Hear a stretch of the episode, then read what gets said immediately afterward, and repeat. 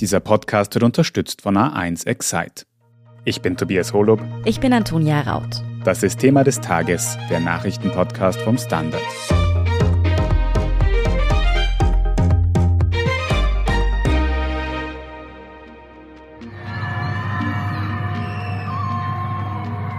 In Shanghai in China schreien die Menschen nachts aus Verzweiflung aus den Fenstern.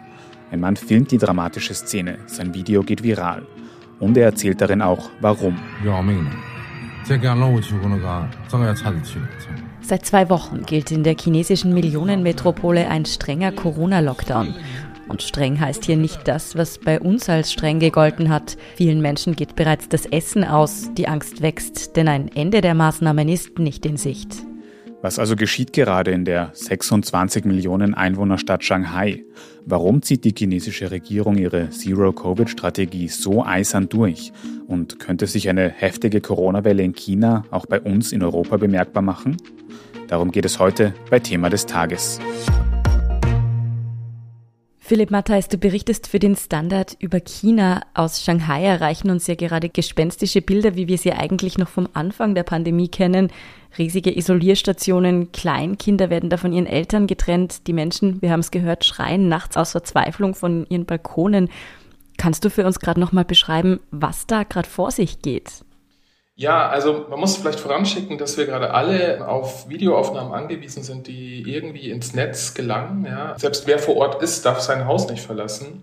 Es gibt ein paar Aufnahmen auch von westlichen Expats, die in solchen Quarantänelagern gelandet sind. Also das ist der eine Punkt, wer gerade positiv getestet wird, wird in solche sogenannte Fangzang-Hospitals gebracht. Also das muss man sich vorstellen wie so gewaltige Bettenlager. Dafür hat man zum Beispiel die Halle auf dem ehemaligen Expo-Gelände. Das sind 7000 Betten aneinandergereiht nicht wirklich voneinander abgetrennt mit furchtbaren hygienischen Verhältnissen. Es gibt anscheinend keine Duschen. Das Essen ist recht spärlich. Die ganze Nacht über brennt das Licht. Die Geräuschkulisse ist furchtbar.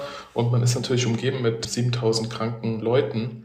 Das ist das eine. Das andere ist, dass wir jetzt schon seit 14 Tagen in Shanghai einen sehr strikten Lockdown haben. Gestern wurde jetzt gelockert für einzelne Compounds. Also die Regel ist da, wenn in einem Wohnblock, also das sind meistens, muss ich vorstellen, wie so mehrere Hochhäuser nebeneinander und da wohnen dann in so einem Compound unterschiedlich bis zu 1000 Leute und wenn dort 14 Tage niemand positiv getestet wurde, dann gibt es Lockerungen, dann dürfen die Leute auf die Straße raus. Das ist jetzt, glaube ich, seit gestern, vorgestern zum ersten Mal passiert. Aber nichtsdestotrotz ist halt immer noch ein Großteil der Stadt völlig abgeriegelt. Das führt dann immer wieder auch zu menschlichen Dramen. Also zum einen klappt die Lebensmittelversorgung nicht überall gleich gut. Das heißt, viele Leute haben tatsächlich auch einfach Hunger. Dann gibt es leider auch furchtbare Fälle, wo Haustiere totgeschlagen wurden, weil man irgendwie denkt, ein Hund oder Katze würde das Virus übertragen. Man muss auch da dazu sagen, das ist jetzt nichts, was überall flächendeckend passiert, aber es passiert halt einfach doch immer öfter. Ja? Und es gibt immer mehr Videoaufnahmen, die das dann doch relativ gut belegen, dass sowas passiert. Und es kommt eben auch zu spontanen Aufständen und Revolten. Also es ist insgesamt eine sehr angespannte Situation, um das nochmal abschließend sagen zu können. Also selbst Leute, die jetzt das Land und die Stadt seit 20 Jahren kennen, sind gerade in einem sehr angespannten Zustand. Es gibt Überlegungen jetzt von ersten Konsulaten Ausländer auszufliegen. Und das ist schon, sagen wir mal, jetzt eine historisch sehr einzigartige Situation. Also so angespannt war die Lage in der modernsten und am besten entwickelsten Stadt Chinas eigentlich noch nie. Ja. Du hast ja jetzt schon viele, teilweise dramatische Aspekte angesprochen. Vielleicht können wir uns die verschiedenen Punkte nochmal im Detail anschauen. Die Lockdowns in Shanghai sind ja strenger als alles, was es in Österreich bisher gegeben hat. Du schreibst in einem Artikel für den Standard von Soldatinnen und Soldaten in weißen Schutzanzügen, die die Straßen patrouillieren und aufpassen, dass niemand rausgeht. Wie genau muss man sich das vorstellen? Genau, man hat vor einigen Tagen eben dann auch Soldaten der Volksbefreiungsarmee in die Stadt geschickt. Warum man genau unbedingt die Armee geschickt hat, darüber wird spekuliert. Also man vermutet wohl auch, um spontanen Aufständen irgendwie schnell Herr zu werden. Aber es geht natürlich auch darum, die Versorgung mit Nahrungsmitteln besser zu organisieren. Die nennt man auf Chinesisch eben dabei. Das heißt, so großer Weißer, da sind halt ähm, Sicherheitsleute in Schutzanzügen, die quasi patrouillieren und gucken, dass niemand auf die Straße geht und die gleichzeitig die PCR-Tests organisieren und die natürlich Leute abführen in die Quarantänelager. Da will ja niemand freiwillig hin. Das ist auch sehr absurd, weil nur ganz wenige Fälle, von denen die positiv getestet wurden, tatsächlich auch Symptome haben. Ich habe jetzt die exakte Zahl nicht im Kopf, aber ich glaube, so in den letzten Tagen wurden 20.000 Menschen positiv getestet. Davon hatten dann 300 überhaupt irgendwelche Symptome, also waren wirklich krank und der Rest wurde dann trotzdem abtransportiert. Und dagegen gibt es natürlich sehr viele Proteste. Noch dazu kommt, dass man Eltern von ihren Kindern getrennt hat, was natürlich auch nochmal für große Angst sorgt. Also haben sich wirklich furchtbare menschliche Dramen abgespielt. Also nochmal auf die Frage zurückkommen. Ich glaube, der größte Unterschied zu den Lockdowns, die es im Westen auch gegeben hat, sind vor allem die Quarantänestationen. Ja? Also diese Massenlager, wo man dann jeden mit positivem Fall abtransportiert. Und du hast vorher erwähnt, dass tatsächlich das Essen knapp wird. Das ist ja auch was, das es bei uns zum Glück nie gab. Da war nur das Klopapier ab und zu vergriffen. Aber wie kann das passieren? Wieso bricht da gerade die Versorgung quasi zusammen? Ich würde nicht so weit gehen, dass die Versorgung zusammenbricht. Ich glaube ehrlich gesagt auch, dass das was ist, was sie jetzt in den kommenden Tagen in den Griff kriegen werden. Also ich glaube, das waren Anfangsschwierigkeiten, wo das einfach organisatorisch, logistisch Probleme gab. Darf man auch nicht vergessen, 26 Millionen Stadt, das sind also sehr, sehr viele Leute. Und das ist natürlich logistisch eine sehr große Herausforderung ich mutmaße jetzt ja auch so ein bisschen, aber so wie ich die chinesische Regierung kenne und immer erlebt habe, glaube ich, sind das Dinge, die jetzt in den kommenden Tagen, die werden sie in den Griff kriegen, ja. Man darf aber auch nicht vergessen, das ist halt auch so ein Top-Down-Ansatz, der den individuellen Leben oft nicht gerecht wird. Also man darf auch nicht vergessen, das sind halt einfach viele junge Leute, zum Beispiel, die vielleicht allein leben können, einfach nicht kochen. Also das ist, in Shanghai gibt es viel, viel mehr Restaurants als im Westen. Und für viele Leute, die essen nur auswärts und auf einmal kriegen die eine Tüte mit Gemüse und Huhn vor die Tür gestellt und die wissen einfach nichts damit an. Oder es gibt ältere Leute, die kein Smartphone haben, die Probleme haben, sich irgendwo im wichtigen Dings anzumelden und solche Sachen. Also man kann jetzt nicht so weit gehen und sagen, da würde die Versorgungssicherheit komplett zusammenbrechen, aber das Problem ist einfach, dass dieser Ansatz einfach den Millionen von verschiedenen Lebensentwürfen oft nicht gerecht wird und es einfach stellenweise auch einfach Fehler gibt, ja, Sachen, die nicht funktionieren. Und du hast es auch schon gesagt, es führt vor allem zu persönlichen Dramen. Lässt denn die Bevölkerung das alles einfach über sich ergehen oder gibt es da jetzt große Proteste in Shanghai?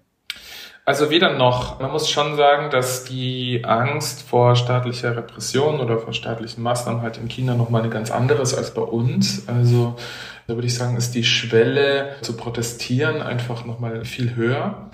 Aber natürlich lässt das die Leute auch nicht kalt. Social Media sind immer noch extrem zensiert und auch jegliche Kritik an der Pandemiebekämpfung wird zensiert, aber trotzdem dringt halt dann doch immer wieder was außen. Also es gibt immer Wege, wo sich dann doch wieder hier ein Bericht oder ein Videobericht nach außen Und es gibt auch vereinzelt Proteste. Es gab schon auch krasse Szenen, wo in den Supermarkt gestürmt wurde oder wo sich dann Leute von einem Kompott mit diesen Dabei's angelegt haben. Sowas kommt immer wieder mal vor. Ich glaube, man muss das nur im Kontext sehen. Das ist jetzt keine oder zumindest noch keine große Protestbewegung gegen das Lockdown-Regime. Soweit würde ich nicht gehen. Mhm. Zeigen diese unmenschlichen Maßnahmen denn zumindest Wirkung? Also sinken zumindest die Infektionszahlen? Naja, also ich meine, das ist natürlich so ein bisschen die große Frage, die man sich bei uns auch stellt oder hätte stellen können. Was bringt eigentlich so ein Lockdown? Jetzt seit gestern sind die Zahlen, haben sich auf einem Plateau eingependelt. Also man kann dann, sie steigen nicht mehr so stark, ja. Das wird wahrscheinlich jetzt dann von der chinesischen Presse als großer Erfolg der Maßnahmen verkauft werden. Aber die Frage, ob das jetzt wirklich irgendwas bringt, man muss auch sagen, es gibt auch ganz viele Absurditäten. Also werden die Leute eingesperrt, infizieren vielleicht die Leute, mit denen sie zusammenwohnen. Oder aber jeder muss irgendwie zweimal am Tag zum Testen gehen und dann steht man dann doch wieder relativ eng zusammen und kann sich dann dort wieder infizieren. Und die andere Frage ist natürlich auch, was passiert denn mit den Leuten, die eigentlich gesund, aber mit einem positiven PCR-Test in diese Hallen geliefert werden, wo sie sich dann erst wieder infizieren. Also das ist, glaube ich, alles mit einem großen Fragezeichen zu versehen, was das jetzt genau bringt. Ja. Und apropos großes Fragezeichen, wie lange soll denn das Ganze noch so weitergehen? Kann man das irgendwie einschätzen? Ja, also im Prinzip, wenn es nach der Regierung geht, geht das so lange, bis die Infektionen auf Null gebracht sind. Ja. Das kann man sich vorstellen, wenn sich am Tag 20.000 Leute infizieren, dass das wahrscheinlich längst außer Kontrolle geraten ist und dass man diese Zero-Covid-Strategie endlich überdenken muss. Es gibt auch schon zaghafte Kritik daran. Man muss andererseits aber auch sagen, dass es bisher noch von offizieller Stelle überhaupt keine Anstalten gemacht wurden, irgendwas an dieser Politik zu ändern. Und in Shanghai war es ja zunächst so, vor zwei Wochen hat man gesagt, zuerst geht der Ostteil der Stadt für vier Tage in Lockdown und danach der Westteil der Stadt. Also dann hätte man vier Tage jeweils gehabt. Jetzt sind schon zwei Wochen. Jetzt ist die Rede von Anfang Mai, also nochmal zwei Wochen. Ich vermute, dass das noch einige Wochen sich hinziehen wird. Es wirkt also vorerst mal wie Open End. Wir werden gleich noch darüber reden, was es mit dieser Zero-Covid-Strategie auf sich hat und wie sich das Ganze auch auf uns im Westen auswirken könnte. Nach einer kurzen Pause. Bleiben Sie dran. Lieber Osterhase, sorry, tut leid, aber heuer bringt A1 Excite und nicht du die besten Osterdeals. Jetzt 100 Euro Ostergutschrift auf die Tarife A1 Excite S und L sichern. Ab 22,90 Euro monatlich mit 24 GB. Und dazu das Xiaomi Note L 5G um 0 Euro. Plus jetzt zusätzlich 49,90 Euro Aktivierung geschenkt. Jährliche Servicepauschale 34,90 Euro. Jetzt du im A1 Giganetz. Philipp, ist denn so ein radikaler Lockdown, wie wir ihn in Shanghai gerade sehen, jetzt auch ein erstes Mal ein Einzelfall in China oder sehen wir das auch in anderen Gebieten? Das ist eine gute Frage. Zuerst muss man sagen, wir sind relativ schlecht informiert darüber, was in den Städten im Inland passiert. Ja? Also man muss sich auch vorstellen, dass auch ähm, Korrespondenten und Journalisten in den letzten zwei Jahren sich wenig bewegen konnten. Und natürlich, sobald es irgendwo Fälle gab und ein Lockdown verhängt wurde, war das natürlich auch eine No-Go-Area. Das heißt, niemand wusste, was dann wirklich passiert. Es gab auf Twitter und auf WeChat immer wieder Accounts, die Aufnahmen gepostet haben, also furchtbare Aufnahmen aus Städten im Inland, wo radikale Lockdowns verhängt wurden. Die ließen sich aber immer nicht verifizieren und ganz ehrlich, die Bilder sahen auch so schrecklich und so unglaublich aus, dass man sich dachte, naja, also das muss ja fast ein bisschen übertrieben sein. Jetzt, wenn man sieht, was in Shanghai passiert, muss man rückwirkend sagen, naja, wahrscheinlich war da doch eine ganze Menge dran. Also wahrscheinlich gab es die ganze Zeit solche Lager irgendwo im Inland, man hat es bloß nicht mitbekommen. Ja. Und das ist auch die Frage, ich habe ganz ehrlich momentan nicht einen Überblick über wie viele Städte genau in Lockdown verhängt worden ist. Es ist tatsächlich Shanghai, es ist dann im Nordostchina in der Provinz Jilin. Gibt es noch einige Infektionsherde dort, sind Lockdowns über die Metropole Guangzhou in Südchina. Also da gehen Gerüchte um, dass bald einer kommen wird. Und auch bei Peking ist die Situation gerade sehr angespannt. Also es sind definitiv mehr Städte als in Shanghai. Es ist bloß immer schwierig, dann genau einen Überblick zu kriegen. Kann man denn sagen, warum die chinesische Regierung gerade jetzt so extrem streng vorgeht gegen Covid? Bei uns im Westen flachen die Zahlen langsam ab. Da kann man sich einen Lockdown gerade gar nicht mehr vorstellen. Warum ist das in China anders? Naja, das hat so ein bisschen mit der Geschichte zu tun. Also man hat quasi überhaupt das Prinzip Lockdown darf man nicht vergessen, kommt ja aus China. Also China hat quasi die vermeintliche Lösung für das Problem Covid ja gleich am Anfang präsentiert in Wuhan und hat dann sozusagen der Welt zeigen wollen, wir können dieses Virus bekämpfen, indem wir massiv strenge Maßnahmen verhängen und auch, weil wir auf Grundrechte nicht achten müssen. Ja. Und das hat man dann recht erfolgreich in die Welt exportiert und hat dann nie wieder von diesem Prinzip abgelassen. Im Gegenteil, man hat dann eigentlich China abgeschirmt. Das hat ja auch relativ lange gut funktioniert. Ich würde mal sagen, gut in Anführungsstrichen, weil ich glaube, so eine Zero-Covid-Politik kann halt maximal immer nur Zeit erkaufen. Also was halt nicht stattfindet, ist eine Grundimmunisierung. Und man kann sich dann so für eine Zeit lang quasi so als Festung einbunkern und hoffen, dass es irgendwie vorbeigeht, aber früher oder später kommt es halt, ja. Gleichzeitig hat man aber auch propagandistisch, also man hat die Angst vor Corona massiv geschürt, hat eine massive Panik auch davor erzeugt und hat immer wieder auf den Westen verwiesen, von wegen, schaut mal, in den USA und in Europa ist totales Chaos, die kriegen das überhaupt nicht hin, diese Pandemie zu bekämpfen, aber hier in China seid ihr sicher. Und jetzt ist es halt mit Omikron einfach sehr, sehr schwer, gesichtswahrend nochmal aus dieser Geschichte rauszukommen, ja, weil man müsste jetzt irgendwie den Leuten sagen, naja, wir haben euch zwei Jahre lang Blödsinn erzählt, Corona oder Omikron ist gar nicht so schlimm und wir machen jetzt doch dasselbe wie im Westen, ja. Und das kann man nicht, weil man die Legitimierung der Partei jetzt so an diese Covid-Bekämpfung geknüpft hat, dass man da eigentlich nicht mehr wirklich zurückweichen kann. Es gibt bei noch, glaube ich, einen zweiten Effekt, den man auch nicht unterschätzen darf, und das ist das, wie Führung in China und innerhalb der KP passiert. Man hat zum Beispiel auch immer wieder Verantwortliche gekündigt, in deren Verantwortungsbereich Covid-Fälle aufgetreten sind. Also vor kurzem zum Beispiel hat man den Chef des Flughafen Pudong in Shanghai gefeuert, weil man hat ihn halt verantwortlich dafür gemacht, dass dort Infektionen aufgetreten sind.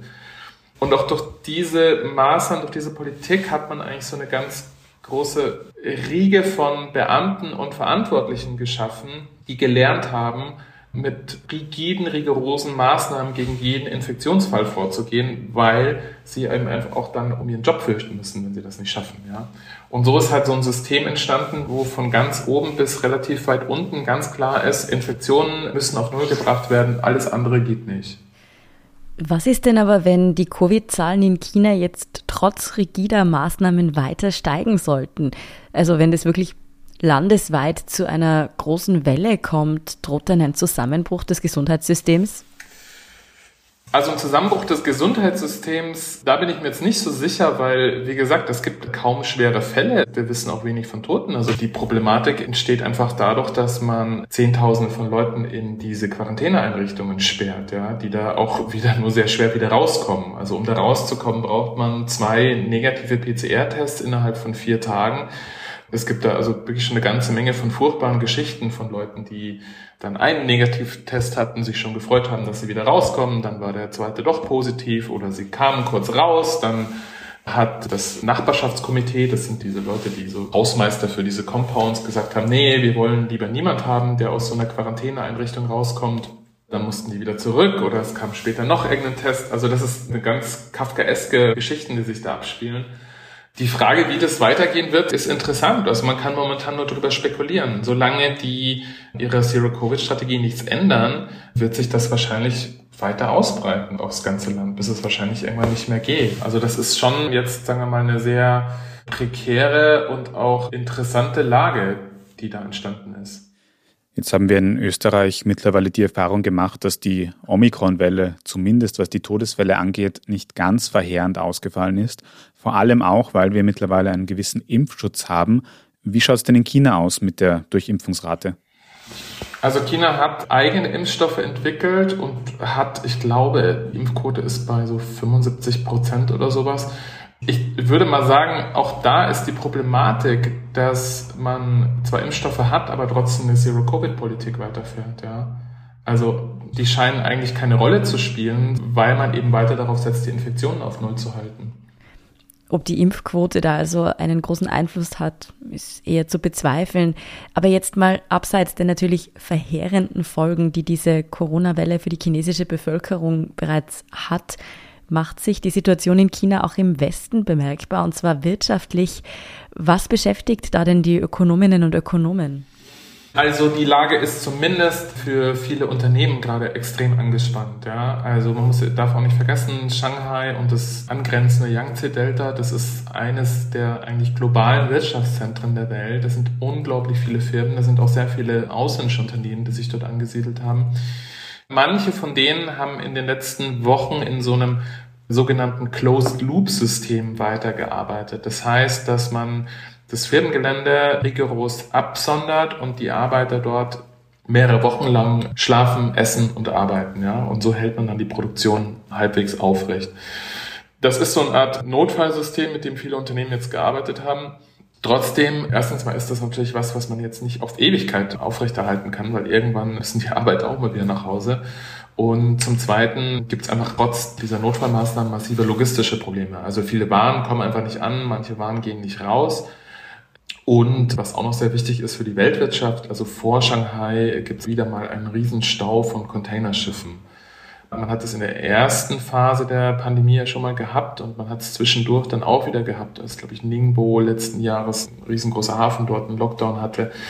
Das heißt, das wird auf jeden Fall Folgen für die Weltwirtschaft haben. Wir haben wieder das, was man wahrscheinlich diese Bottleneck Inflation nennt, also dass bestimmte einzelne Güter nicht ankommen und dann im Preis massiv steigen werden. Ja. Und wir haben wieder zerrissene Lieferketten, gestörte Lieferketten, deren Folgen noch nicht so hundertprozentig absehbar sind, was sie bedeuten werden. Aber auf jeden Fall wird es wirtschaftliche Auswirkungen für die gesamte Weltwirtschaft haben. Philipp, jetzt hast du schon gesagt, dass es noch keine große organisierte Protestbewegung gibt in der Bevölkerung von China gegen diese Zero-Covid-Strategie. Aber es wird doch immer mehr Unmut laut. Es gibt persönliche, schreckliche Schicksale und es gibt auch Kritik an dieser Strategie. Könnte denn das Ganze langfristige politische Folgen haben für China? Also das ist eine Frage, die sehr schwierig zu beantworten ist. Ich würde schon sagen, dass das, wie gesagt, ein höchst spannender und interessanter Moment ist, auch was das für die Herrschaftsstruktur der Partei bedeutet. Aber man muss immer auch sagen, man weiß es nicht. Also die KP ist einfach eine Blackbox. Wir können da nur immer mutmaßen, was hinter den Kulissen passiert. Es gibt auch einige Spekulationen darüber, dass bei diesem ganzen harten Lockdown in Shanghai darum geht, eine parteiinterne Widersacher, die eben aus Shanghai kommen. Es geht da vor allem um Jiang Zemin und dessen Gefolgschaft, dass man irgendwie nochmal gegen die vorgeht.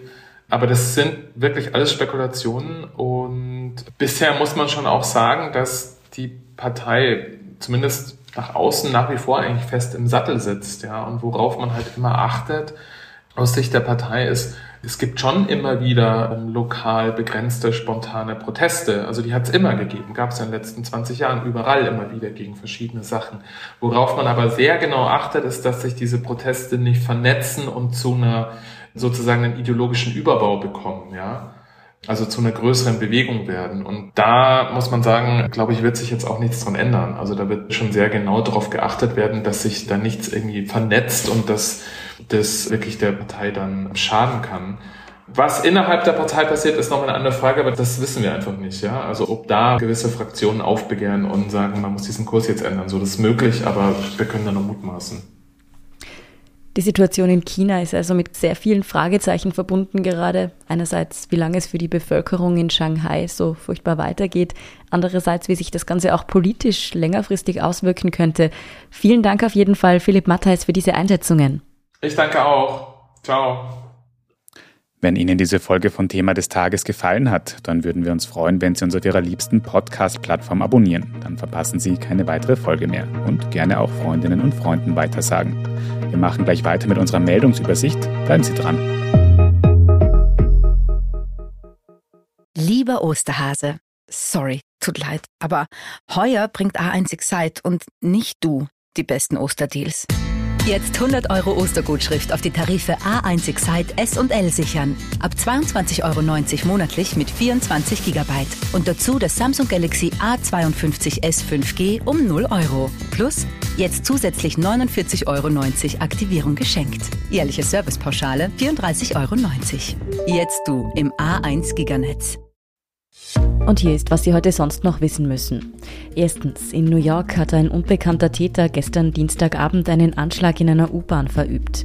Der Mann hatte in einer fahrenden U-Bahn-Garnitur Kanister eines unbekannten Gases geöffnet und dann mit einer Pistole das Feuer eröffnet. Als die U-Bahn in einem Bahnhof zum Stehen kam, flüchtete der Täter. Die New Yorker Behörden fanden nun nach einem 62-jährigen Verdächtigen. Dieser hatte vor der Tat in den sozialen Medien Videos veröffentlicht, in denen er politische Tiraden hält, unter anderem auf den New Yorker Bürgermeister.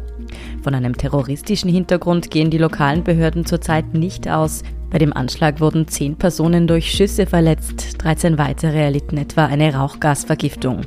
Von den Verletzten ist aktuell niemand in Lebensgefahr.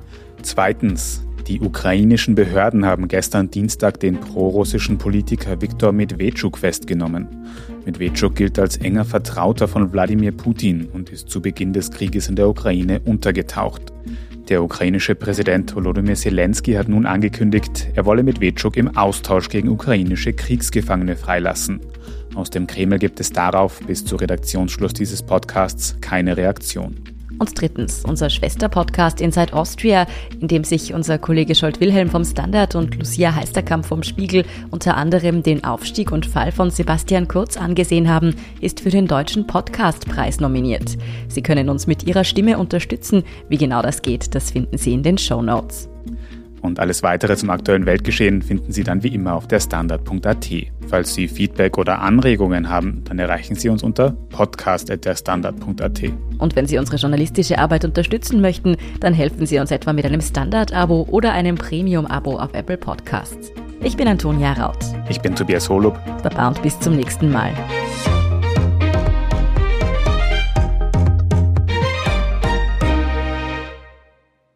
Lieber Osterhase, sorry, tut leid, aber heuer bringt A1 Excite und nicht du die besten Osterdeals. Jetzt 100 Euro Ostergutschrift auf die Tarife A1 Excite S und L sichern. Ab 22,90 Euro monatlich mit 24 GB. Und dazu das Xiaomi Note L 5G um 0 Euro. Plus jetzt zusätzlich 49,90 Euro Aktivierung geschenkt. Jährliche Servicepauschale 34,90 Euro. Jetzt du im A1 Giganetz.